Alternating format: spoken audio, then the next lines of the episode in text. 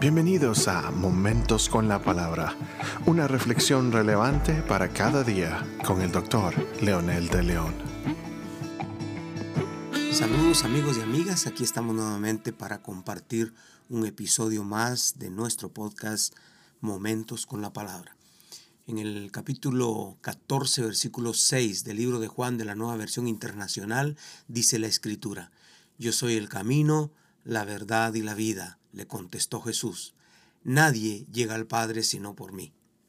La confesión de Tomás en el versículo 5 muestra la desconexión que aún sus mismos discípulos tenían de la misión que Jesús traía.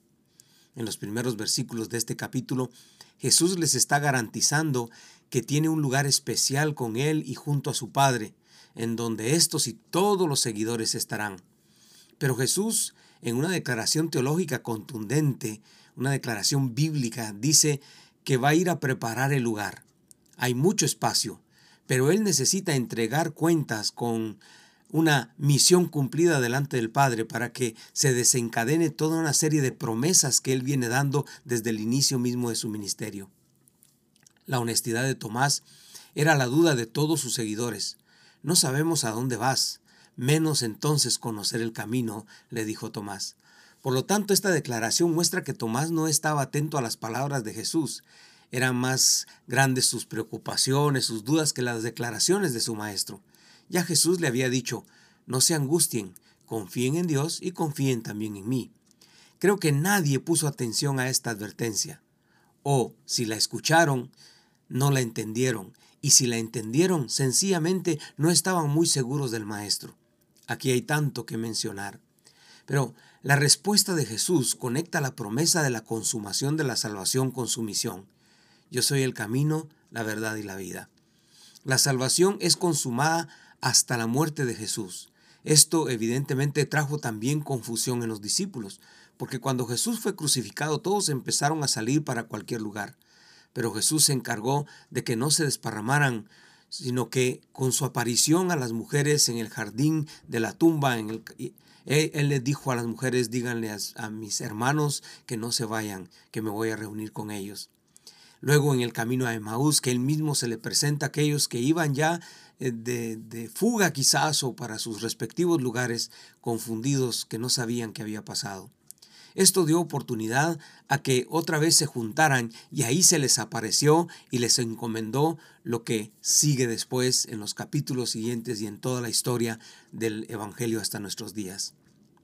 Su muerte, entonces marca las pautas para el camino, para confirmar la verdad y tener la verdadera vida, o como dice el original, la Zoe, la vida de Dios, que es diferente a la bios, la vida del hombre.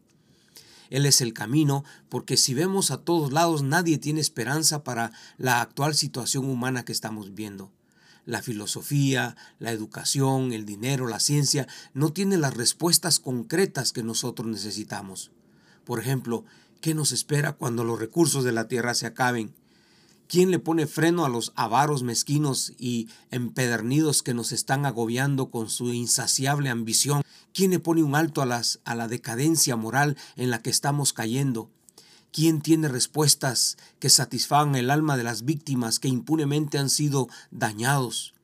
Entonces, ¿qué significa ser el camino en este, en este contexto? ¿Qué significa la misión de Dios en este contexto? Entonces, Él es el camino para encontrar soluciones a esta situación.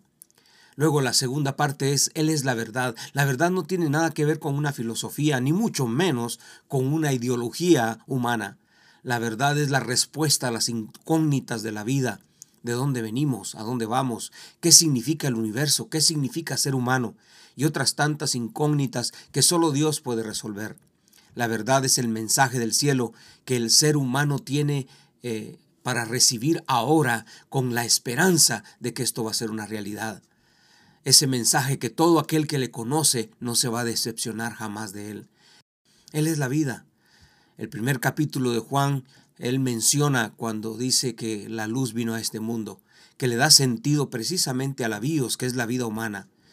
Esa luz es la Zoe, la vida de Dios que le da sentido a esta bios que realmente sin ella estamos muertos, como dice la Escritura, desde el mismo jardín del Edén, cuando el hombre pecó y fue muerto, separado de Dios.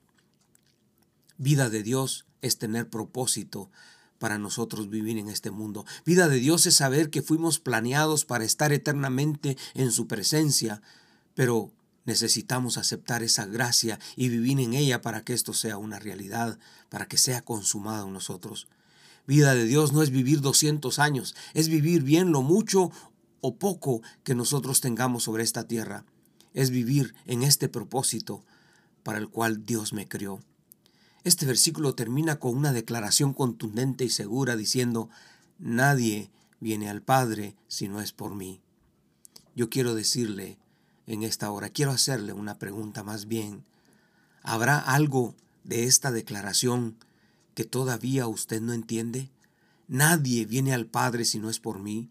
Nadie va a ver el rostro de Dios. Nadie va a encontrar satisfacción a su vida aquí en la tierra si no tiene a Dios, si no tiene a Jesús. Suena muy religioso, pareciera, ¿no? Pero experimentelo. Ve a su alrededor, como dijo el salmista, alzaré mis ojos a los montes, ¿de dónde vendrá mi socorro? Y él dijo, mi socorro viene solo de Jehová, que hizo los cielos y la tierra.